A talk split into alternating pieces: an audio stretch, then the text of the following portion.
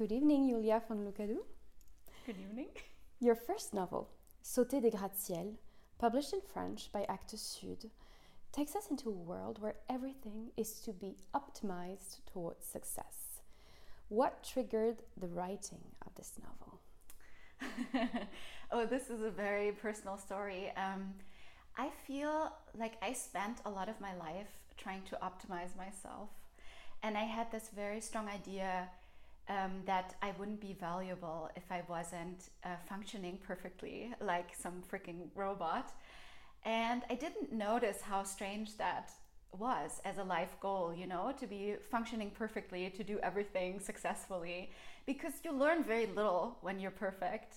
Um, the moments where you don't function are usually the moments of, you know, true learning and, and real like human experience. Um, and so I was working in the television industry in Germany, and I had this, you know, like very high power job, like a lot of time pressure and and uh, a lot of people sort of waiting to jump in on your job and everybody told you like your boss told you you're essentially like completely exchangeable and worthless and if you don't perform perfectly we're just going to get rid of you. And um, I didn't realize how toxic that environment was for a long time. And I really um, exploited myself um, because of this ideology I had grown up with um, that I needed to be um, measurably successful and, uh, you know, in a competitive environment to be worthy as a person. And of course, that wasn't very healthy. so there was uh, eventually like a major breakdown physically and mentally, and I, I had burnout and um, and that really made me question like my values in life and what I wanted to to learn from from from existing. And I had always had this love for literature and for writing. And I find writing such a especially novels because you take so, such a long time to write them and to read them you can really go in depth. Mm-hmm. um, I just thought this is going to be the perfect medium to to work through what I what I experienced and to try and understand myself better, but also understand the world that I live in and how it shaped me.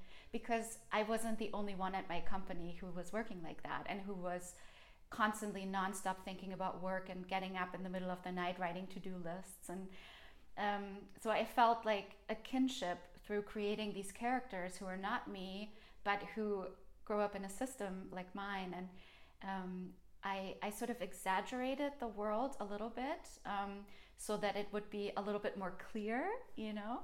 Um, but yeah, essentially that was the, the reason behind writing the book.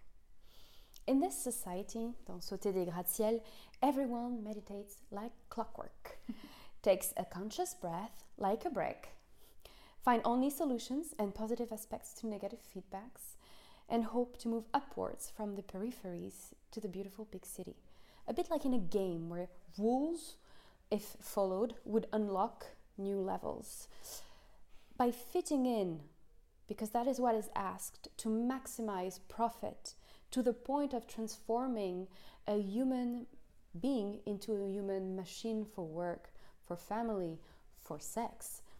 How does this society and what are the consequences of this society moving well being to better functioning for the sake of the system? Yeah, this is a really, really interesting question. It's sort of baffling that you could make something like meditation and yoga uh, into a negative thing because they are such um, like old uh, basis of knowledge and, and practice that have been very beneficial to, to humans over a long period of time and have been proven scientifically to have very, very positive effects on the body and mind. But of course, um, this was before capitalism, super capitalism hit and, um, and used it because of the, the, I feel like once you've proved something is effective, something benefits humanity, somebody in Silicon Valley will make money out of it, you know, and use it to optimize their um, their numbers. And so that's what happened. I feel um, big companies, especially tech companies, uh, that are really creative and, and finding new ways to, to torture people and get the most out of them um, by pretending that there's a lot of flexibility and freedom in it. Um, they really embraced that. And I read articles um, about uh, this this tech engineer um, at Google who turned into a sort of a guru at Google and, and was giving meditation lessons and yoga lessons and um, and was being very successful in making people more productive, you know, that way. And I found it just fascinating um, that we are willing as, as humans to to to take something very beautiful and reflective and and, and um, a source of, of being grounded and, and being more in communication with each other and make it into a, an instrument of torture and productivity and optimization and help us uh, turn turn us into robots you know yeah Failure to meet goals, whether on a health or professional level, is a direct plunge in your credits and quotations and a direct threat to your living, living environment. Watching these high rise jumpers triggers a feeling of release from all tensions. How did you navigate the feeling of fear from its most obvious to its most insidious ways? Wow, that's such a good question.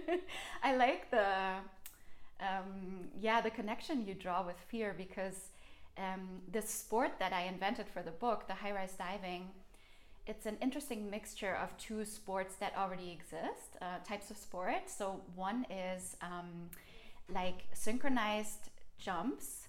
Um, I don't know what the, the official term is in English, mm-hmm. but it's when people when two two um, jumpers uh, jump into water and are so choreographed, um, synchronized um, that they have, yeah, they, they jump in perfect synchronization, and they um, they have this beautiful ethereal quality to them because they in such a short amount of time they manage to be ballet dancers you know and like they have this absolute control of their bodies and it creates something um, ethereal, otherworldly, um, but also it's a it's a product of extreme control. Mm-hmm. Um, and the other sport uh, that that influenced me um, in, in, the creation of the high rise diving is uh, base jumping, where you jump off of buildings or mountains in in the wingsuit, which is um, an extreme sport.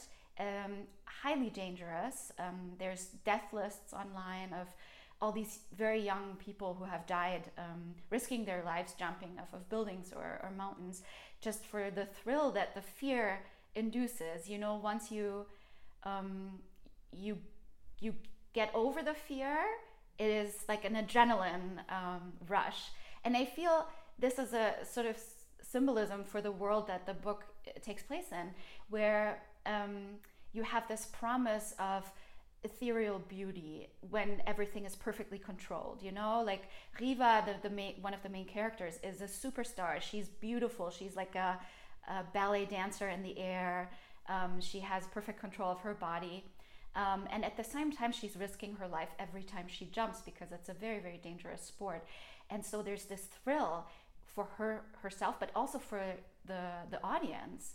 Um, is she going to survive this? And it has this brutality um, that I feel um, also is inherent in the system of capitalism, where only if you risk a lot are you going to win really high, you know? And um, if you don't bring enough, you might be xed out and completely forgotten, and you might not be part of our society.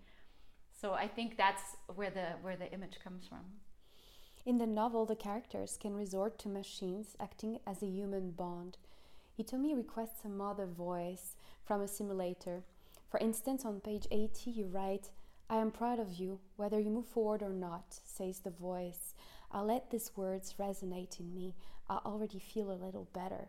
The power of words said, even though they are not pronounced by a human being, but are still made, felt as if they were pronounced by a human being what is the dimension and the power of spoken language? um, it's huge, you know. I, I, really think. I mean, that's why why we write, why there are books, because words are are very powerful and they can be used. Uh, to for good and evil you know mm-hmm. i feel a part of the language in the book is also like a, a marketing language yeah. um, a very consumerist, sort of manipulative language. And um, in this instance with, with Hitomi, it's a little bit of both. Um, on the one hand, it's very sad to see that she has no human connections because she has optimized herself out of, um, you know, real human connections because she puts so much um, importance into the the professional um, relationships, which are all mediated through through different media. She she works with different media, um, and so she has isolated herself in the in becoming this type of robot, you know, of, of professionalism and, and, and performance, um, so that she doesn't have a connection with her own mother anymore. Mm-hmm. Um, and so she has to substitute um, artificial intelligence, right? Like a bot um, to give her, to comfort her. And that, that can be a, quite a, a sad thought to, to think of us um, depend, completely dependent on artificial intelligence to meet our emotional needs because um, I feel that's the, the one ability that humans have um, over artificial intelligence is the real, true physical and, and mental connection that we for the bonds we, form between each other that are sort of magical and, and hard to reproduce.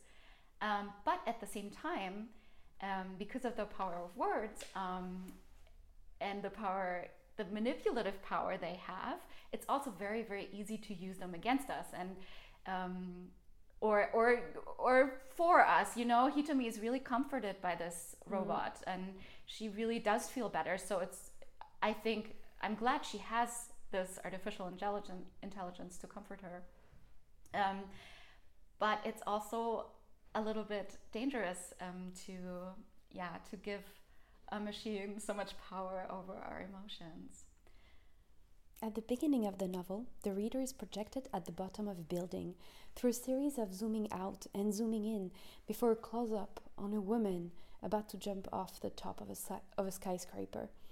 The distance keeps moving until we start to feel what she must be feeling this sort of dizziness.